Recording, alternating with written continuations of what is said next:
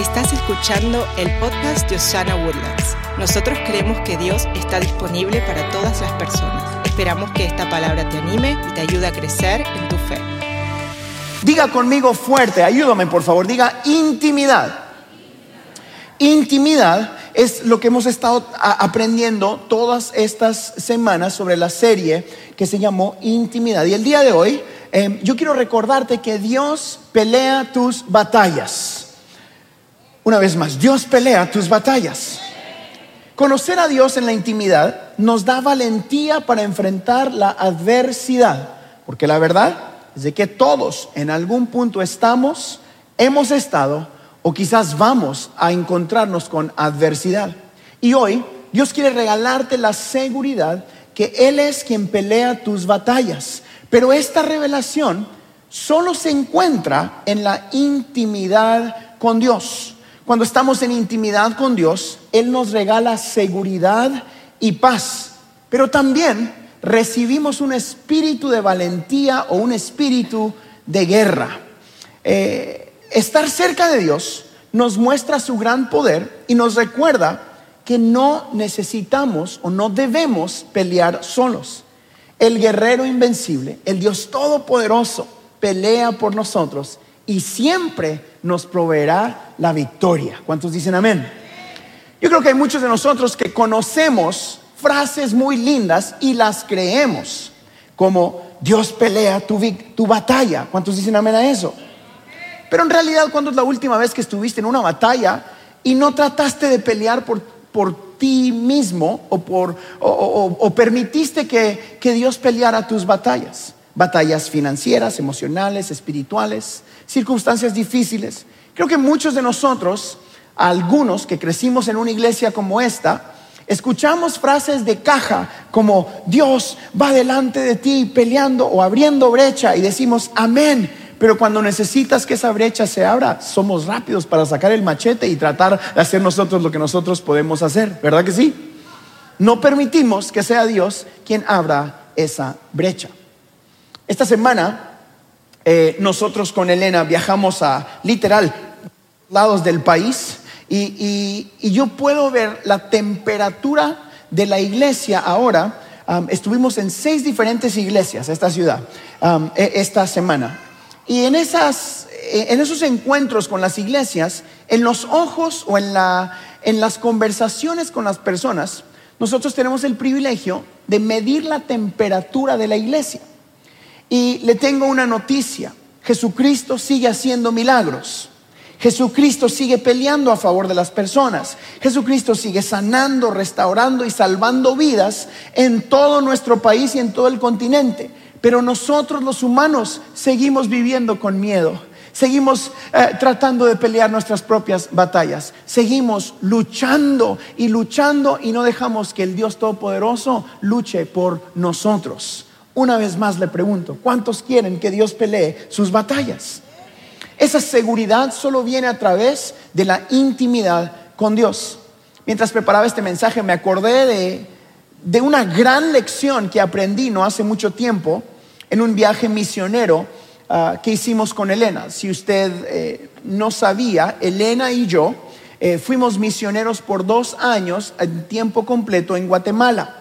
Eh, mi hija, la grande Cristal, nació aquí en Texas y Marquitos nació en Guatemala. Por eso Cristal salió blanquita y Marquitos salió más negrito. Porque a Cristal la hice comiendo barbecue y a Marcos frijoles con tortillas. Entonces salieron de dos colores los dos. Y cuando nosotros vivíamos en Guatemala, teníamos el privilegio de trabajar con diferentes organizaciones, recaudábamos fondos y llevábamos comida a las comunidades necesitadas. Quiero contarle una historia que me sucedió donde aprendí más de la intimidad con Dios que nunca. Conocí una señora en un pueblito cuando estábamos regalando comida. La foto era más o menos así. Nosotros entrábamos con un camión de, lleno de comida que habíamos recibido de parte de organizaciones y nuestro trabajo era ir y regalar las bolsas de comida. Lo que pasaba era que cuando la gente miraba el camión entrar, se amontonaban alrededor porque usualmente había mucha más gente que comida. Llevábamos para 200, 300, 500 familias y llegaban mil. Entonces, tristemente siempre habían familias que no recibían. Y teníamos que decir cosas como que regresamos en 15 días o regresamos lo más pronto posible. Si usted ha estado en Latinoamérica, usted entiende lo que le estoy explicando. Esta, esta situación no fue diferente. Entró el camión y la gente se empezó a amontonar. Eh, nosotros llevábamos bolsas de comida eh, y entonces desde el camión los voluntarios lo dan lo más pronto posible porque no nos da ni oportunidad de bajar la comida, sino que la das desde la puerta y estás compartiendo. Yo me bajé de mi auto y estaba mirando cómo los voluntarios daban la comida me di cuenta que hacia el lado de donde estábamos repartiendo toda la comida había una señora con su hijo. Ella estaba sentada al lado de una montaña, las calles son de, polvo o de, tierra y el camión se para ahí, entonces ella estaba al lado de, una, como una montañita ahí, em, y su hijo estaba sentado con un plato de frijoles, arroz y un montón de tortillas, porque para eso somos buenos, ¿verdad? Frijol, arroz y tortillas. Y vi y me di cuenta que, que ella no estaba preocupada o apurándose para ir a traer comida. Yo sabía, porque habíamos estado ahí muchas veces antes, usualmente esas familias son una mamá soltera con sus dos o tres hijos y, y, ella no estaba metiéndose a recibir la comida. Entonces yo me percaté y fui y le hablé y le dije, señora, eh, eh, párese y vaya a traer rápido porque no hay para todos. Ella me miró y me dijo lo que jamás se me va a olvidar. Me recuerdo que me miró, no se paró, yo estaba hablándole a ella y a su hijo, su hijo estaba comiendo y me dijo, estoy esperando que los que no tienen comida reciban primero porque nosotros ya tenemos. Y apuntó al plato de frijol, arroz y las tortillas que tenía el niño yo le dije, em, em, eh, ¿cómo puedo ayudarle? Yo estaba desesperado, ¿no? ella me dijo, no, nosotros vivimos aquí.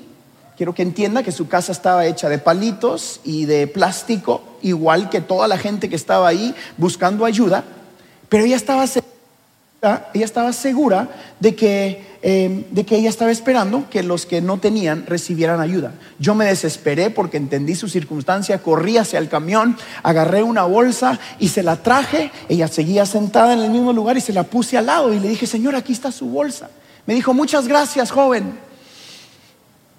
Pero em, solo quiero que usted sepa algo. Dije, ok. Eh, ¿cómo puedo servir? Ah, porque yo le dije, aquí está su bolsa, regresamos en 15 días. Me dijo, gracias joven, quiero que sepa algo, que hoy Dios lo usó a usted, pero si usted no hubiera venido, Dios usa a otra persona. Y si usted viene en 15 días, Dios lo va a usar a usted, pero si no viene, también Dios va a usar a alguien más. Y si no viene nadie, Dios va a seguir proveyendo para nosotros. Gracias, Dios lo bendiga. Claro, ustedes aplauden. Yo había manejado seis horas, me metí entre la gente, jalé la bolsa, dije, malagradecida. Después me subí al auto y empezamos a manejar y nunca me pude olvidar los ojos de esa señora. Jamás se me olvidó la mirada de seguridad con la que me dijo lo que me dijo. Nunca se me olvidaron sus palabras de que Dios me había usado a mí hoy, pero que si yo no hubiera llegado iba a usar a alguien más. Y si no llegaba alguien más, de todos modos Dios iba a proveer. Diga conmigo seguridad. Cuando has estado en intimidad con Dios, tienes la seguridad de que Dios va a hacer lo que dijo que va a hacer. Ella me miró a los ojos con una seguridad que jamás olvidaré. Su silencio su seguridad me predicó mucho más que mil sermones y cien canciones. Tienen que entender, yo he escuchado muchas prédicas. Mi trabajo es escuchar prédicas, escuchar canciones, es consumir contenido para conocer la palabra de Dios. Y me predicó una señora comiendo frijoles y tortillas, donde me dijo, con o sin usted, Dios sigue siendo Dios con o sin esta bolsa que usted me trae, mi hijo y yo vamos a estar bien porque yo sé en quién he confiado. Eso no sucede si no conoces la intimidad con Dios. Muchas veces nosotros también nos encontramos en medio de las montañas y las carreteras de tierra de la vida y somos una de dos personas, o los que pelean por sí solos para tratar de buscar la bolsa, o los que se sientan al lado sabiendo que el que pelea por nosotros es el Todopoderoso. En medio de batallas, tal vez tus batallas hoy no sean las mismas que esta familia o que las mías.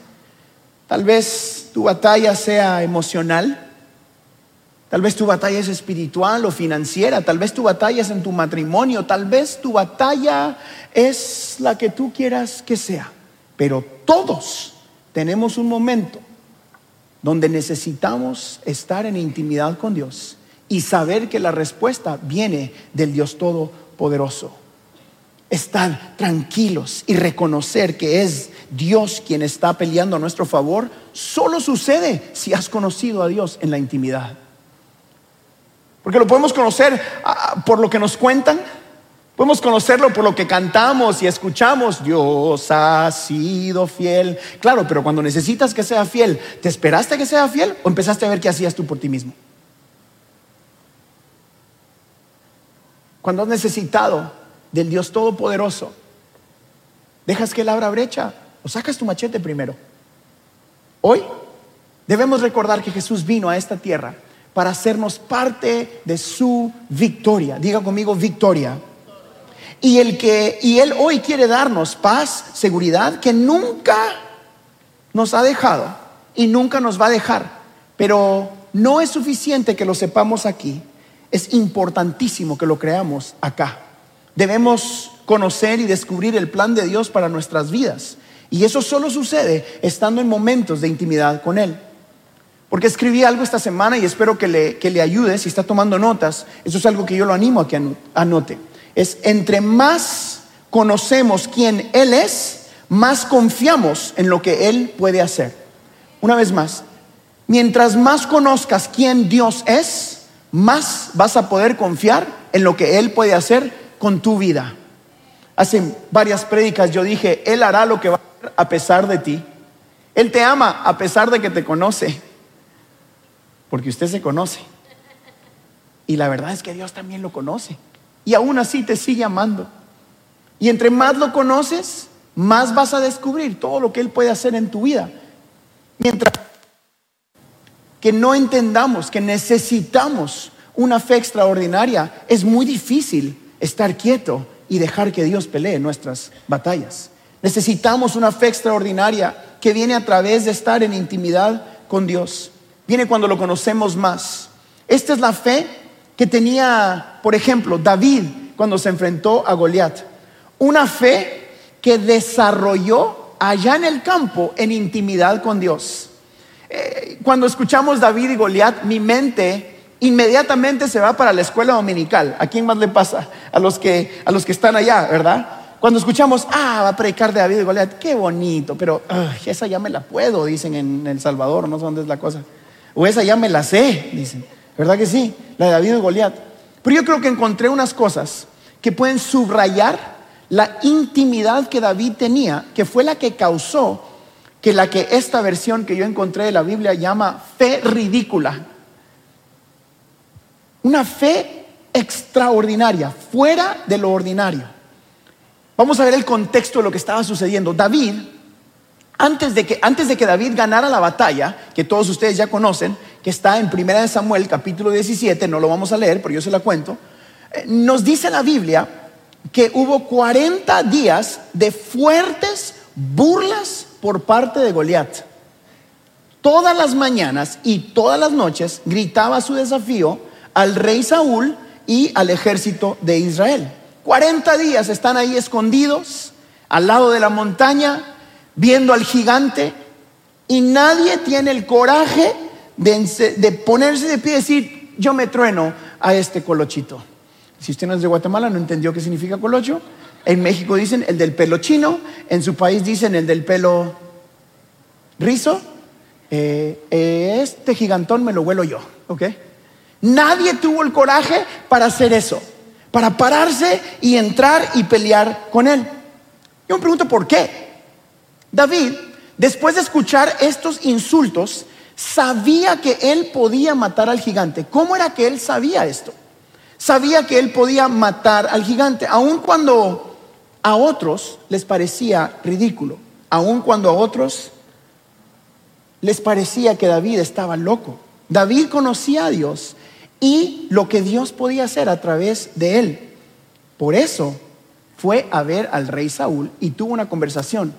No lo vamos a leer toda, pero antes de que David se encontrara con el rey Saúl, lo que sucede es de que David dice, bueno, ¿cómo están permitiendo de que este incircunciso filisteo hable mal de Dios y hable mal de los ejércitos del Señor? Y su propia familia, cuando él dice, yo peleo contra él, su propia familia le dice, cállate la boca, está siendo ridículo. ¿Alguna vez te ha tocado vivir algo así? No mire a su familia, míreme a mí ahorita, por favor. Míreme para acá. Que tú dices, Dios me dijo y tengo un sueño y voy a ir a lograr esto o aquello. Y los primeros que te dicen que estás siendo loco, ridículo, que no debes hacerlo son los que están más cerca. ¿Sabe por qué? Porque ellos te conocen. Ellos conocen tus limitaciones. La diferencia es de que quizás no conocen el Dios en quien tú has confiado. ¿Cuántos han confiado en el Todopoderoso en esta mañana? Los hermanos de David le dicen, no, regrese, vaya a cuidar las ovejas, váyase para allá. Pero la gente que está alrededor, otros soldados, escuchan lo que David está diciendo y se lo van a decir al rey. Aquí es donde, eh, eh, donde empezamos a leer la, leer la historia. David va y platica con el rey Saúl. Y vamos a leerlo junto. Primera de Samuel, capítulo 17, versículo 32 al 37. David habla y dice, no se preocupe por este filisteo, le dijo David a Saúl, yo iré a pelear contra él. Aquí está lo que el rey le contesta, no seas ridículo, respondió Saúl, no hay forma de que tú puedas pelear contra este filisteo, no hay forma. ¿A cuántos le han dicho no hay forma? No hay forma, tú no puedes. No, no, no, no se puede. No, no, no, no, no hay forma de que tú puedas lograr tus sueños. No hay forma de que tú puedas ser sanado de esta enfermedad. No hay cura para lo que tú tienes. No existe una manera. No hay forma de que tú puedas pelear contra ese filisteo y ganarle. Eres tan solo un muchacho. Y él ha sido un hombre de guerra desde su juventud. Pero David insistió. He estado cuidando las ovejas y las cabras de mi padre cuando un león o un oso viene para robar un cordero del rebaño, yo lo persigo con un palo y rescato el cordero de su boca. Si el animal me ataca, lo tomo de la quijada y lo golpeo hasta matarlo. Lo he hecho con leones y con osos y lo haré también con este filisteo pagano, porque ha desafiado los ejércitos del Dios viviente. El mismo Señor que me rescató de las garras del león y del oso, me rescatará de este filisteo. Así que por fin accedió Saúl. Está bien, adelante. Y que el Señor esté contigo, porque yo no voy, le dijo. Que te acompañe tu abuela. No sé si se da cuenta de lo que David está diciendo acá, escondido entre todas estas oraciones y palabras, está el código para que usted y yo vivamos con valentía, con coraje, con seguridad. Escondido en medio de todo esto hay pequeñas batallas que allá en la intimidad para David fueron gigantes. Hubieron batallas que nadie le celebró. Hubieron batallas que nadie vio. Hubieron batallas donde él no tuvo ayuda más que la del Dios Todopoderoso, allá en la intimidad. La intimidad te muestra quién Dios es para que enfrente de tu mayor batalla, enfrente de los grandes ejércitos de la vida, tú puedas también ser luz en medio de tinieblas. Tú puedas realmente ser esa persona que dice, yo conozco a Dios en la intimidad, así que ahora en público, Dios que siempre cumplió allá, va a cumplir aquí también. El plan de batalla no te es revelado en los momentos públicos muchas veces. El plan de batalla siempre se revela en la intimidad. Dios por eso necesita gente que viva en intimidad con Él. Usted conoce parte de la historia, pero David no va y, pelea con toda la armadura del rey. El rey trata de vestirlo, le da una espada, le da casco, le da todo lo que él necesitaba. Y David dice la Biblia que no podía ni caminar.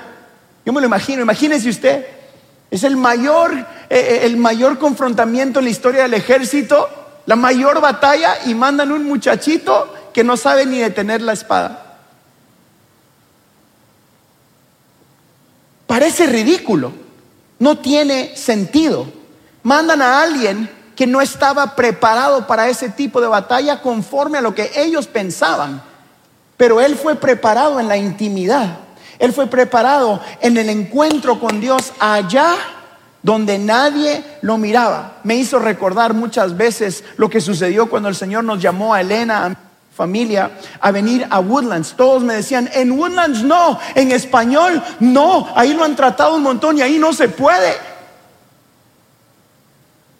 Usted sabe, yo estaba pastoreando en otra iglesia, era el pastor eh, de jóvenes, después fui el pastor ejecutivo, tenía seguridad eh, financiera, tenía seguro médico, tenía el mejor trabajo del mundo porque mi jefe era mi hermano y no me podía despedir porque si no le decía a mi mamá. No me podía despedir. Y un día voy y le digo, oye, me voy.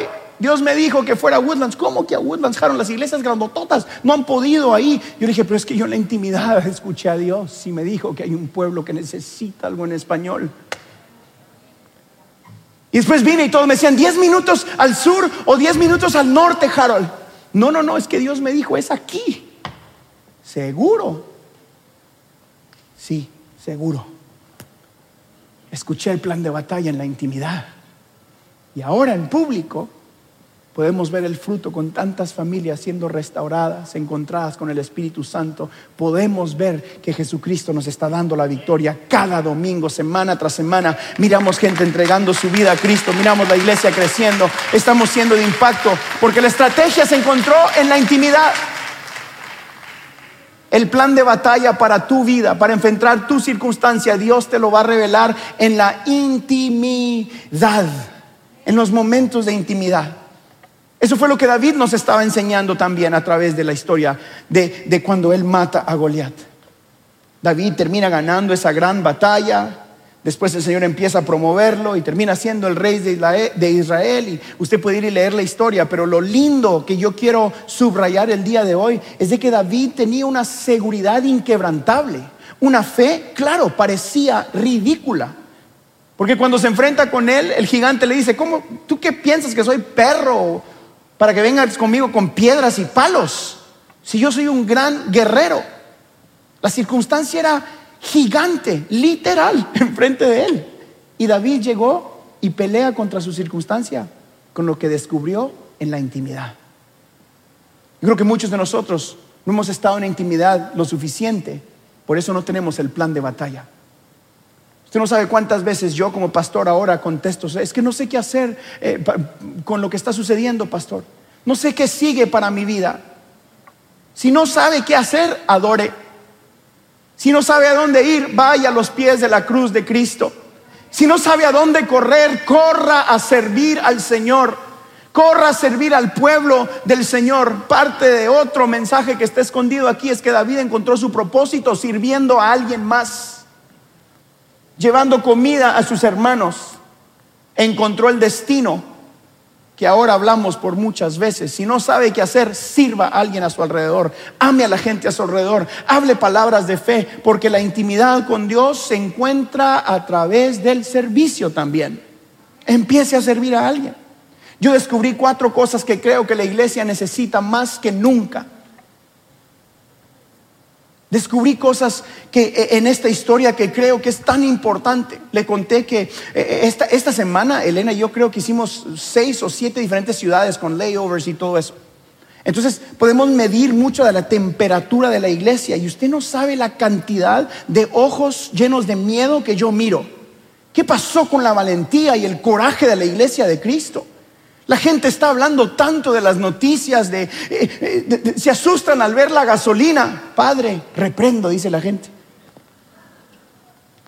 Se asustan a ver que subió 15 centavos, 10 centavos. Y yo entiendo, y no estoy minimizando eh, eh, las batallas que muchos hemos vivido financieramente, pero usted no ha confiado en lo que el gobierno, la gasolina dice. Usted ha confiado en un Dios todopoderoso que siempre ha proveído y nunca te va a faltar pan a ti ni a los tuyos. ¿En quién hemos confiado? Pero la gente viene, pastor, ¿y qué va a pasar? Hace poco alguien me dijo, ¿cómo que, cómo que tú andas hablando con, con gente en la política, Harold? La iglesia y la política no se mezclan. Bueno, entonces, ¿quién va a dirigir esos políticos? ¿Quién les va a dar las verdades bíblicas si no se las decimos nosotros que tenemos la verdad sobre este mundo entero? Alguien me vino, ay, a ver qué pasa ahorita el, el, 8 de noviembre, vienen las votaciones para no sé quién, y empezó a hablarme de todas esas cosas. Y hay que orar, pastor. Sí, hay que orar, pero también enséñale a la gente con coraje a votar conforme a sus valores bíblicos. Es tiempo de que la iglesia se levante con coraje y valentía a decir no más. Nuestros hijos no están en juego, ellos van a vivir conforme a la palabra de Dios. No más. Eso requiere de coraje. Y ese coraje se encuentra en la intimidad con Dios. Porque cuando sabes que tienes la verdad, vas a caminar con valentía. Así que aquí hay tres cosas que les quiero compartir. Número uno, la intimidad con Dios te dará valentía. Diga valentía. Por favor, míreme acá. Necesitamos vivir nuestra fe con valentía. Ay, Dios mío, los del otro lado, y ahí la dejo, esos no tienen miedo de andar contándole y tratando de imponerle a usted esa basura que le quieren compartir a nuestros hijos. Nuestros hijos están rodeados de porquerías en las escuelas, porquerías en las noticias, porquerías en los canales de televisión y los cristianos no tenemos la valentía suficiente para decir, no más, mis hijos no están en juego. Y yo no me apunté a predicar o a ser parte de una iglesia que no sea valiente. Osana Woodland va a ser una iglesia valiente que levanta su voz a favor de Cristo Jesús, porque Jesucristo es la respuesta.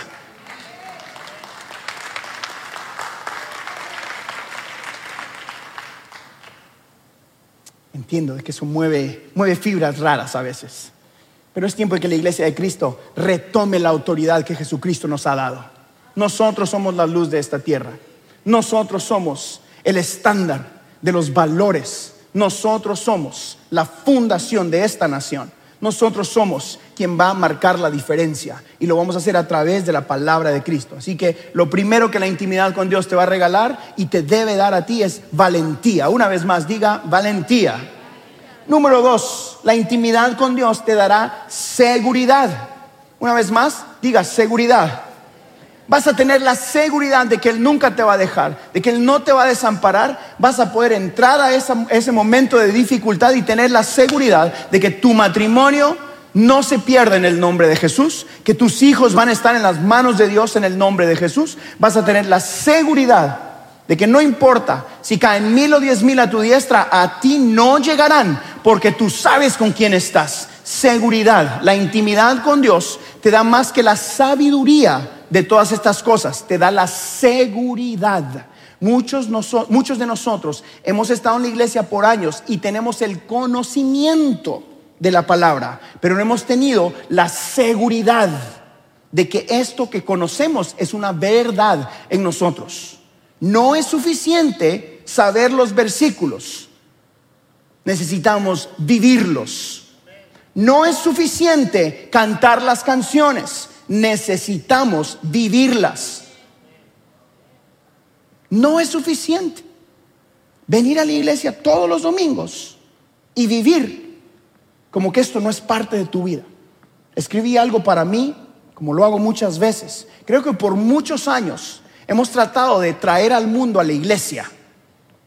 Y ese no es nuestro llamado. Nuestro llamado es llevar la iglesia allá donde ellos están. Necesitamos salir de este lugar, ir y vivir el Evangelio, no solo predicarlo. ¿Cómo lo predico, pastor? Vívalo, por favor. Sea alguien que vive conforme al corazón de Dios. Eso predica más que mil sermones. Ame las personas, sirva a sus vecinos, perdone a su esposa, cuide de sus hijos, camine conforme a la palabra de Dios. Eso es lo que este mundo necesita, la seguridad que nos da la intimidad con Dios. Y número tres, la intimidad con Dios te dará la victoria. Ahora sí, dígalo fuerte, victoria. Vamos, diga victoria. La iglesia necesita saber de que Jesucristo en la cruz del Calvario nos dio la victoria. Vamos, si va a aplaudir, apláudale bien al Señor, por favor. Yo quería cerrar esta serie diciéndole a ustedes que la cruz del Calvario no solo se trata de salvación, Se trata de victoria. Claro, el Señor tomó la victoria sobre la muerte. Tomó la victoria sobre el pecado, tomó la victoria sobre la enfermedad, tomó la victoria sobre este mundo. Usted y yo somos partícipes de la victoria de Cristo Jesús. El saber eso no es suficiente. Necesitamos vivir como gente victoriosa. Usted no es víctima, usted es victorioso en Cristo Jesús. Usted no es un perdedor o no es alguien que solo vive eh, batalla tras batalla. No eres el resultado de un matrimonio quebrantado, no eres el resultado de la familia incorrecta, no eres el resultado de tu estatus migratorio, no eres el resultado de lo que el mundo dice. Tú eres quien Jesucristo dijo que eres. Camine con la frente en alto, meta la panza apretes el cinturón y viva lo que la palabra de Dios dice. Jesucristo te dio la victoria en la cruz del Calvario. La intimidad con Dios nos tiene que dar una seguridad para vivir la vida conforme a la palabra de Dios. En medio de la batalla tienes dos opciones. O te preocupas o adoras y confías. Yo quiero adorar y confiar en el Señor. Yo quiero sentarme al lado de la montaña como hizo esa señora y ver el caos. Y mirar al cielo y diga, Señor, yo confío en ti. ¿Cómo llegamos a ese tipo de seguridad? ¿Cómo llegamos a ese tipo de confianza? La intimidad con Dios. ¿Cómo miras tú a tu enemigo? ¿Cómo miras tú tu lucha, tu situación difícil? ¿Los ves con ojos de valentía realmente? Los ves con ojos de otra vez, otra batalla. Alguien me dijo, es que me llueve sobre mojado, pastor. Le dije, ¿dónde está eso en la Biblia, hermano?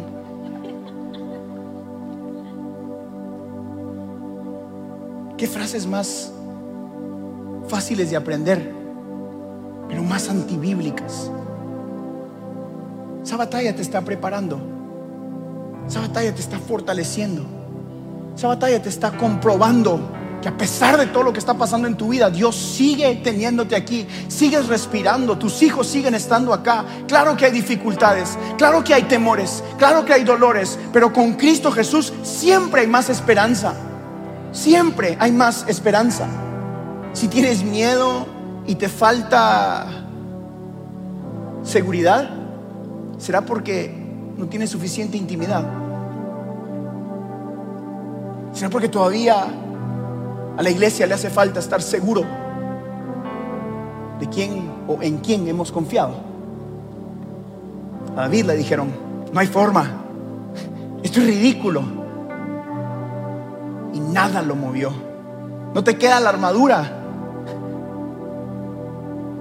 Hay gente con más experiencia hay gente que sabe más, que tiene más que tú, que ha pasado por mil batallas más y Dios te dice, no importa, yo peleo por ti. Escucha esto. Isaías 54 dice, ninguna arma forjada contra ti prosperará. Y condenarás toda lengua que se levante contra ti en juicio esta es la herencia de los siervos de Jehová y su salvación de mí vendrá, dijo Jehová. ¿Cuántos creen esta palabra en esta mañana en Osana Woodlands? ¿Se da cuenta de lo que acabamos de leer? Ninguna arma forjada contra ti prosperará. Pausa, pensemos. Significa que hay armas forjadas contra nosotros. ¿Por qué estoy pasando una batalla? Porque hay armas forjadas contra nosotros, pero ninguna prosperará. Ah, tiene más sentido, ¿verdad? Escuchamos cosas como ningún arma forjada contra mí, inmediatamente nuestra mente se va, todo necesita estar bien. Entonces, porque el Señor dijo, ningún arma forjada contra mí prosperará. Claro, eso significa que hay armas que se forjan en tu contra. Eso significa que sí va a venir la enfermedad, sí va a venir a veces la falta de finanzas, sí va a venir eh, eh, algo que cuestiona tu vida, sí van a venir momentos difíciles, pero ninguno prospera a los que confían en Jesucristo. Ninguno.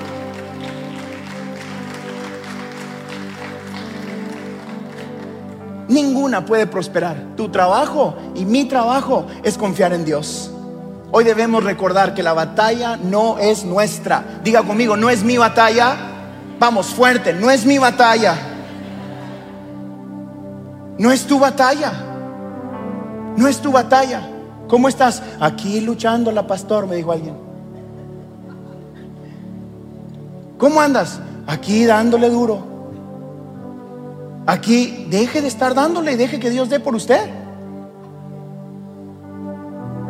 Siéntese al lado. Mi bolsa, mi bendición, viene del Padre. Vengan o no vengan los misioneros. Me la traigan o no me la traigan. Yo sé en quién confiado. Primera de Samuel capítulo 17 dice esto. Todos los que están aquí reunidos sabrán que el Señor rescata a su pueblo, pero no con espada ni con lanza. Este es David hablándole al gigante. Esta es la batalla del Señor y los entregará a ustedes en nuestras manos. Míreme acá. La iglesia por muchos años ha dicho esta frase, la batalla es del Señor. En inglés, the battle is the Lord's. Amen, hallelujah. Pero usted sabe cuándo dijo eso David. David dijo eso en el valle, sin las armas correctas, después de haber escuchado, tú no puedes, después de haber escuchado, tú no eh, tienes una fe ridícula, después de haber escuchado insultos del gigante que le decía, hoy mismo le voy a dar tu cabeza a que se la coman las aves. Hoy mismo te voy a dar de comer a las aves. Hoy te voy a matar, hoy tú no eres el correcto, hoy tú no tienes la, fuerza correcta, hoy tú no tienes las herramientas correctas. Y la respuesta de David dice, yo sé que yo no tengo lo correcto, yo sé que yo no soy el más adecuado. Pero también sé en quién he confiado allá en la intimidad con Dios. He visto a Dios en mi vida. Así que hoy puedo recordarte lo que Dios me dijo a mí allá en la intimidad. Esta batalla no es mía, así que yo te voy a dar a ti de comer a las aves. La batalla es del Señor. Requiere estar en medio del momento. Requiere estar ahí, en ese momento, donde nadie cree en ti, donde ni tú mismo piensas a veces, ay, ¿cómo le hago? Y ahora alzaré mis ojos a los montes. ¿De dónde vendrá mi socorro? Mi socorro viene de Jehová Deje de estar viendo a su izquierda y a su derecha y ponga su mirada en Cristo. Él nunca falla, Él nunca pierde, Él nunca te deja, Él nunca te desampara. Él sigue siendo poderoso, Él sigue sanando gente, Él sigue restaurando finanzas, Él sigue sanando matrimonios, Él sigue levantando iglesias, Él sigue salvando naciones, Él sigue estando en su trono. No hay nada ni nadie que pueda contra el Dios Todopoderoso. La iglesia ha existido por más de dos mil años y no va a parar de existir mientras que yo respire. No habrán piedras que prediquen porque yo y los míos serviremos a Jehová. Este evangelio es de poder y valentía. Este evangelio funciona todavía. Este evangelio es el evangelio que tú y yo heredamos. Es el evangelio que nuestros abuelos nos entregaron y hoy está más vivo que nunca. Y no me importa quién esté en el gobierno o quién venga a estar en el gobierno. Él es quien gobierna, el rey de reyes y señor de señores. Alguien tiene que emocionarse conmigo en Osana, porque nuestra iglesia sigue viviendo el poder del Evangelio de Cristo Jesús. Esto no termina con nosotros. Hasta que Cristo venga, seguiremos viendo milagros y prodigios. Porque Él dijo, mayores cosas harán ustedes. Y yo creo lo que Jesucristo dijo el mayor milagro de la historia de la humanidad lo seguimos viendo nosotros con mi familia semana tras semana. Los enfermos son sanados. Los solos reciben amor del Padre. Los que estaban tristes reciben gozo. Los adictos son liberados. Los perdidos encuentran a Cristo Jesús y sobre todo el pecador encuentra vida eterna en el Dios Todopoderoso. Esto solo se conoce en la intimidad con Dios. Jesucristo nos amó tanto que dejó su trono para abrir la puerta para que tú y yo tengamos intimidad con Él. Jesucristo nos amó tanto y hoy anhela estar en intimidad con nosotros. Jesucristo anhela estar en intimidad contigo allá en casa contigo acá en el auditorio para darte vida, paz y seguridad. Él nos amó tanto que anhela estar con nosotros, que nos compartió su espíritu para que jamás, jamás, jamás tengas que enfrentar tus gigantes a solas.